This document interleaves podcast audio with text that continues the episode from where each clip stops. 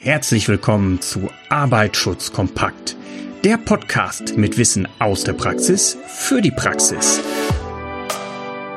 Begrüße nun deine Gastgeber Donato Moro und Björn Küpper.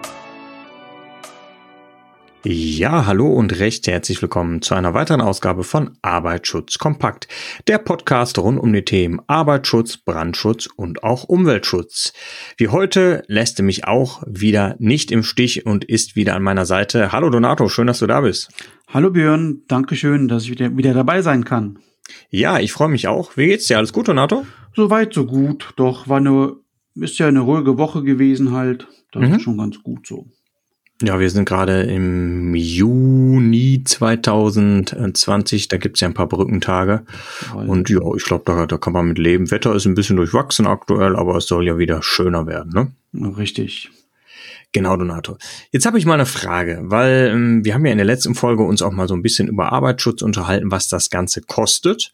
Und du hast ja immer gesagt, äh, zum Beispiel externe SIFA hast du angesprochen. Und jetzt würde ich vielleicht gerne in der Folge einmal von dir erklärt bekommen, Donato. Ähm, wie kann ich eigentlich SIFA werden? Und bevor wir die Frage beantworten, also direkt ins Thema einsteigen, erklär doch nochmal ganz grob, was ist eine SIFA, früher ja auch Phase genannt. Ähm, erzähl das nochmal bitte für die Zuhörer. Mm, klar, gerne. Also die SIFA ist halt die Sicherheitsfachkraft ähm, der, ja, es gibt halt mehrere Wege, wie man dazu kommen kann, zu dieser Fachkunde, die man benötigt. Entweder hast du halt einen Meisterabschluss plus eine SIFA-Ausbildung, dann bist du Sicherheitsmeister. Wenn du Techniker bist, plus äh, SIFA-Ausbildung, bist du Sicherheitstechniker.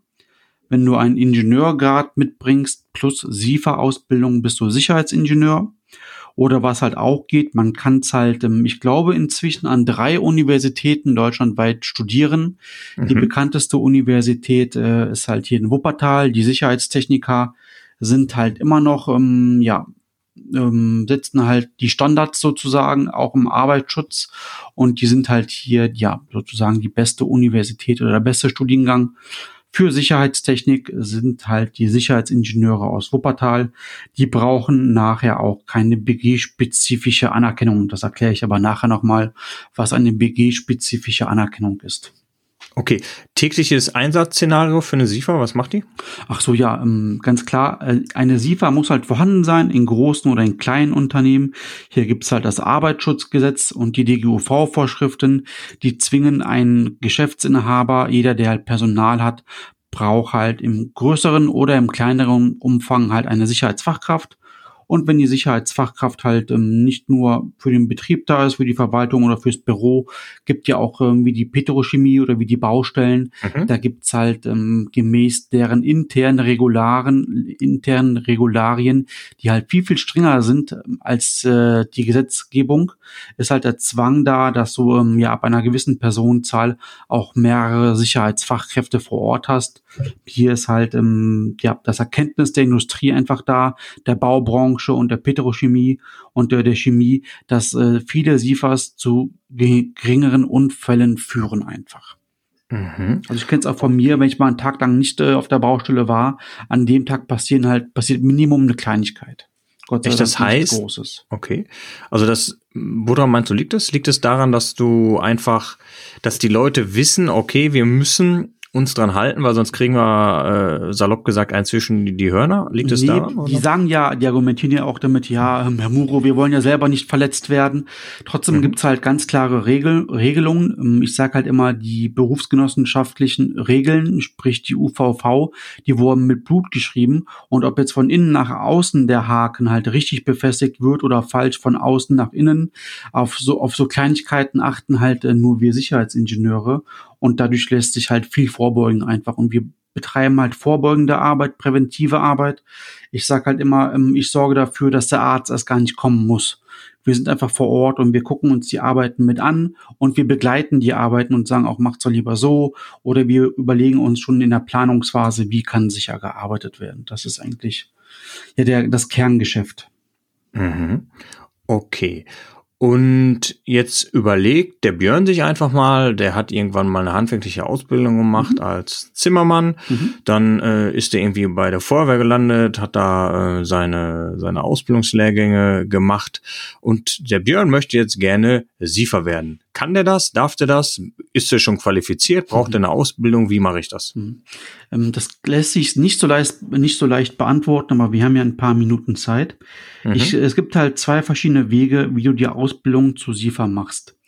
Erstens, was mir persönlich am liebsten wäre, aber das ist nur meine persönliche Meinung, machst du die Ausbildung kostenlos bei deiner eigenen Berufsgenossenschaft. Also wir haben ja die, wir haben ja die DGUV als Dachverband.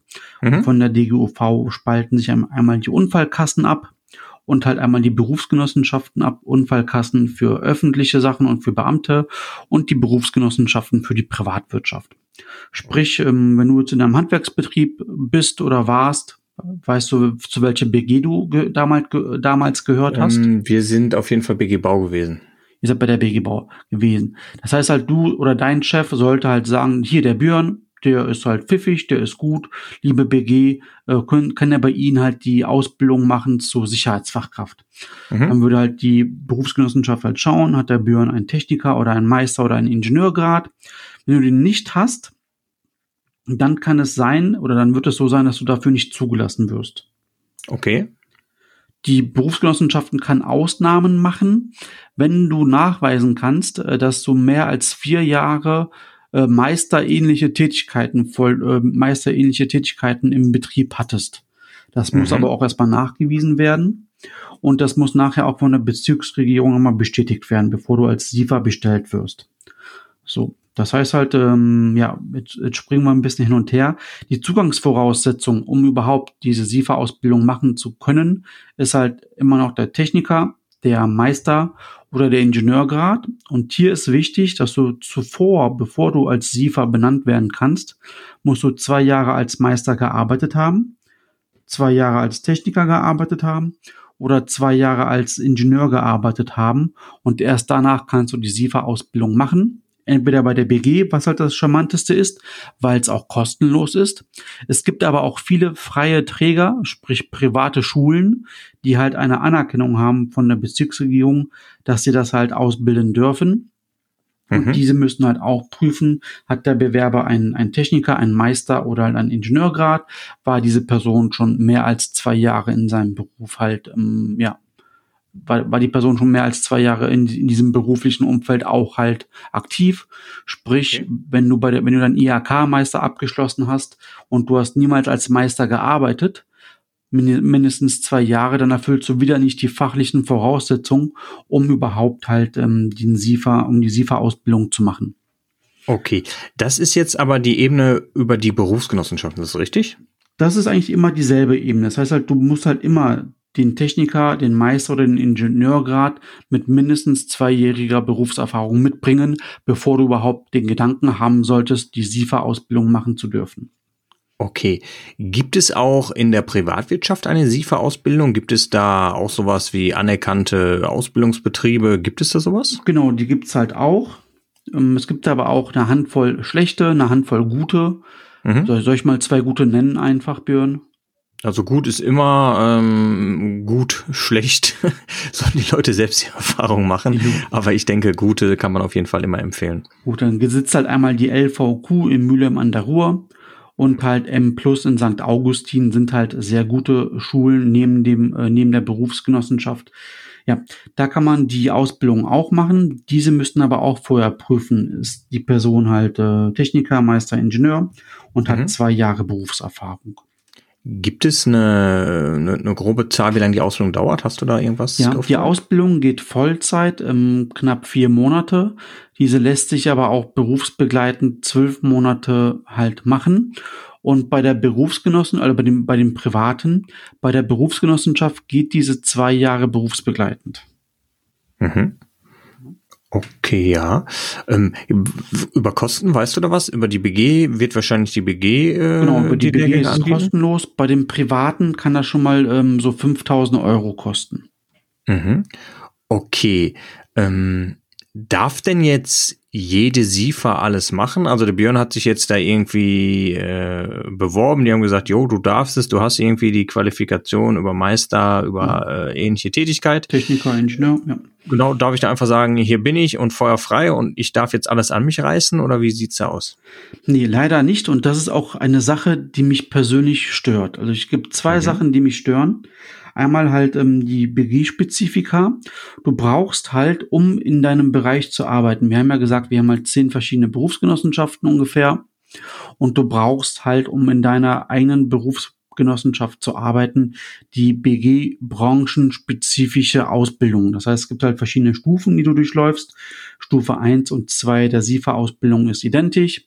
Wenn du jetzt im Krankenhaus arbeiten möchtest, musst du halt bei der BG Wohlfahrt halt die letzte Ausbildungsstufe besucht haben, um halt dort auch äh, Sicherheitsfachkraft sein zu können fürs Krankenhaus. Möchtest mhm. du in der Petrochemie oder in der Chemie als Sicherheitsfachkraft arbeiten, ganz klar, musst du die letzte Ausbildungsstufe bei der BGRCI abgeschlossen haben. Um mhm. halt zurückzukommen zu BG Bau, wo du ja früher warst, den letzten Teil der Ausbildung musst du halt abgeschlossen haben bei der BG Bau dann. So einfach ist es wirklich halt. So, das ist einmal eine Sache, die muss erfüllt werden. Die sehe ich ganz, ganz oft. Die wird nicht erfüllt von ganz vielen okay. anderen Kollegen. Das ist die erste Sache, die ich nicht so gut finde. Und die Personen gehen damit auch ein hohes Risiko ein, also ein Haftungsrisiko. Und das Problematische ist, die Personen, die die einstellen oder beschäftigen, die verlassen sich ja darauf, wenn, wenn sie halt den Bewerber fragen, können sie das, dürfen sie das, dann sagen die halt immer ja, dabei dürfen mhm. sie es halt eigentlich nicht. Und der Geschäftsführer oder derjenige, der halt die Person einstellt, ist hier mit in der Haftung, weil er halt ja das nochmal gegenprüfen muss. Klappt in der mhm. Realität aber leider nicht. Also für mich nochmal, ich sage jetzt mal als Laie, bewusst als Laie, damit ich das darstellen kann. Mhm. Eine SIFA ist nicht gleich SIFA und darf auch nicht überall eingesetzt werden. Absolut nicht, ne. Mhm, also ähm, der keine Ahnung, ähm, was nehmen wir mal, der Metzgermeister, mhm. nehmen wir doch einfach mal, der kann ja äh, auch eine SIFA-Ausbildung machen, hat ja, ja dann in dem Beruf gearbeitet, ist äh, Meister. Der könnte jetzt nicht irgendwie, äh, hallo, hier bin ich, habe die Ausbildung, ähm, das ist dann äh, BG Genussmittel, wie heißt die nochmal? Nahrungsmittel, ja. Genau. Ähm, der könnte jetzt nicht sagen, hier Petrochemie, hallo, hier bin ich und ab jetzt äh, bin ich für eure explosionsgefährlichen Stoffe und Güter hier die SIFA und äh, los geht's. Doch, könnte er. Er müsste aber halt den Kurs bei der BGRCI besuchen dann. Mhm. Also wenn er den jetzt über die äh, BGN gemacht hat, wird es dann nicht funktionieren erstmal? Genau, wenn er das bei der BGN gemacht hat, dann würde das mit dem, dann hat, hat er halt nicht die Voraussetzung für die BGRCI. Mhm. Muss dazu sagen, wir, BGN, die machen trotzdem sehr, sehr viel Explosionsschutz wegen den ganzen Bäckereien und Zuckerfabriken, die fallen auch ja. unter BGN. Die machen aber auch verdammt viel Explosionsschutz, die BGN. Ja, könnte denn der Metzgermeister über die BGN trotzdem ähm, irgendwie die, die Zulassung bekommen? Könnte er sich irgendwie weiterbilden, dass er das auch ganz offiziell darf? Ist das genau. möglich? Er kann bei der BGRCI, wenn er jetzt äh, in, die, in die Chemie wechseln ähm, sollte, ja. kann, kann sein Vorgesetzter ihn auch zur BGRCI schicken und die prüfen dann, ob er halt Meister ist. Ja, ist er. Hat er mehr als zwei Jahre gearbeitet als Meister? Ja, hat er hat er die SIFA-Ausbildung gemacht? Ja, hat er. Und hier ist, hier ist auch noch ähm, interessant, ich, ähm, ja, das habe ich eben auch nicht erwähnt. Ich hoffe, die Zuhörer können mir noch folgen. Ziemlich vieles durcheinander gemischt. Man muss, bevor man halt ähm, als SIFA alleine arbeitet, vorher zwei Jahre ähm, auch noch äh, eine, bei einer SIFA mitgelaufen sein. Das ist auch wichtig. Mhm. Aber okay, ja. also, mhm. also das heißt, als Beispiel, ich habe jetzt die Voraussetzungen erfüllt. Lass uns noch einmal vielleicht, wenn, wenn ich es verstanden habe, hat der Zuhörer auch verstanden. Das heißt, der Metzgermeister, der über die BGN seine SIFA-Ausbildung macht, möchte jetzt aufgrund eines Berufswechsels in die Petrochemie. Ähm, dann geht er zur BGRCI und sagt, hallo, ich habe eine SIFA-Ausbildung, ich bin Metzgermeister gewesen, ich möchte das von euch auch anerkannt haben.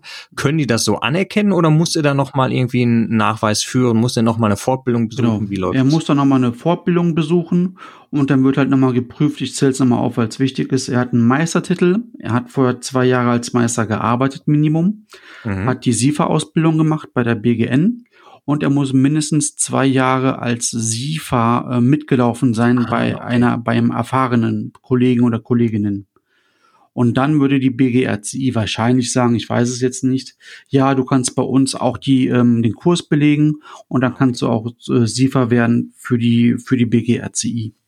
Okay, es ist dann also mit einer in Anführungsstrichen angepassten Weiterqualifizierung der jeweiligen Sparte möglich. Richtig.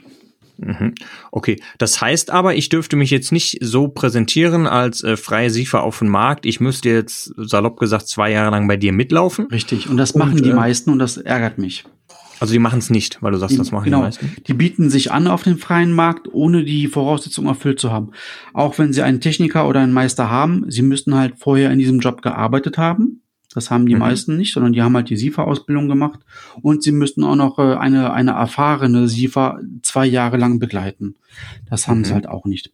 Und Björn, was mich am allermeisten stört, wenn ich sagen darf, viele bringen nicht einmal den Techniker, die, den Meister oder den Ingenieurgrad mit, sondern mhm. die lassen sich halt von irgendeinem Bekannten, der einen Kiosk hat, äh, mal salopp gesagt, ausstellen, dass sie mehr als vier Jahre Führungserfahrung hatten und ja. bei den privaten Schulen, die möchten da ja Geld verdienen, das ist ja klar, stellen die mhm. sich halt vor, ich habe vier Jahre lang einen Kiosk, äh, Kiosk geleitet mit Führungspersonal, dann dürfen die halt hier an der Ausbildung dran teilnehmen, zur SIFA-Ausbildung. Mhm. Ja. Aber hier möchte ich nochmal aufs Arbeitssicherheitsgesetz hinweisen und mhm. auch äh, auf die DGUV-Vorschrift 2. Wenn man nicht die fachliche ähm, Qualifikation erfüllt, Techniker, Meister, Ingenieur, dann muss man sich gemäß halt im Paragraph 7 Absatz 2 ASIG, muss man sich von der Bezirksregierung anerkennen lassen nach der Dokumentenprüfung, ob man als SIFA fungieren darf, ja oder nein. Mhm. Ich komme mal zu dem Beispiel von dir zurück. Du bist Björn, du hast deine Handwerkerlehre ähm, gemacht, du machst jetzt äh, deine SIFA-Ausbildung willst als SIFA auch arbeiten, dann müsstest du halt sagen, ich habe aber keinen Techniker, keinen Meister, keinen Ingenieur. Ähm, ich habe auch äh, die SIFA-Ausbildung erst letzte Woche abgeschlossen. Darf ich sofort als SIFA arbeiten, liebe Bezirksregierung, gemäß Paragraph 7 Absatz 2 ASIG? Da würde die Behörde sagen, nein, Herr Küpper, das dürfen Sie nicht. Sie erfüllen ja nicht die Voraussetzung. Um das nochmal klipp und klar zu sagen, die SIFA-Ausbildung alleine reicht nicht, um als SIFA arbeiten zu können auch. Okay. Dürfen, ja, rein rechtlich nicht. Und jetzt kommen wir wieder zu unseren schwarzen Schafen. Ähm, ich als ja, als Auftraggeber suche natürlich jetzt mir diese Qualifikation über äh, die bekannten Suchmaschinen der Welt raus und sehe, ah, okay, der Herr oder die Frau XY, die können das, die bieten mir das jetzt an, weil da steht das ganz einfach, Betreuung als externe SIFA. Und äh, ich schaue mir an und äh, ja, ich sehe, wahrscheinlich sind die Personen ja noch ähm, relativ vom Preis attraktiv besser als wo das Angebot von Herrn Mode auf den Tisch legt, der da äh, Werbung zwar mit seinen Ingenieurtiteln macht, aber das ist ja viel zu teuer. Och, dann entscheide ich mich mal doch für die äh, für die nette Dame, die die Ausbildung äh, ja auch hat und den Titel. Und äh, damit haben wir aber klipp und klar in dieser Folge, denke ich, dargelegt. Nur weil SIFA draufsteht, ist aber nicht immer die rechtlich korrekte SIFA dahinter. Ist das so richtig? Das ist so richtig. Ich, ich verweise nochmal aufs ASIG. Das mhm. ist das Gesetz über die Betriebsärzte, Sicherheitsingenieure und andere Fachkräfte für Arbeitssicherheit. Und die mhm. DGUV-Vorschrift 2, die regelt, wie man halt SIFA wird oder wann man sich auch Sicherheitsfachkraft nennen darf. Ja. Würdest du dir eher irgendwas wünschen, dass man das besser oder ich, ich meine, es ist ja reguliert. Ähm, würdest du dir wünschen, dass man das besser verfolgt, dass man das besser, ja, vielleicht auch, was soll man sagen, aber unterbindet? Was ist da deine Meinung zu? Ja, also die Haftung ist halt beim Geschäftsführer, wenn er halt nicht fachkundige Personen beschäftigt, auch wenn die mhm. dann halt ähm, jetzt einen fiktiven Stundenlohn von 20 Euro nehmen, die ja. Haftung bleibt ja beim Geschäftsführer, weil er sich halt nicht fachkundig hat beraten lassen. Und ihn mhm. trifft eine Teilschuld, wenn er halt nicht fachkundige Personen beschäftigt. Er hat ja dafür zu sorgen, dass er halt, äh, ja, fachkundiges Person halt auch ähm, auswählt und ihnen halt ähm, Arbeit zutraut oder zuspricht. Das ist dann immer noch ja eine Sache der Geschäftsführung und ähm, die sollten da mehr Acht drauf geben und wie du eben schon sagtest, wenn es zu günstig ist, sollte man mal überlegen, ob es halt hier nicht einen Haken gibt. Mhm.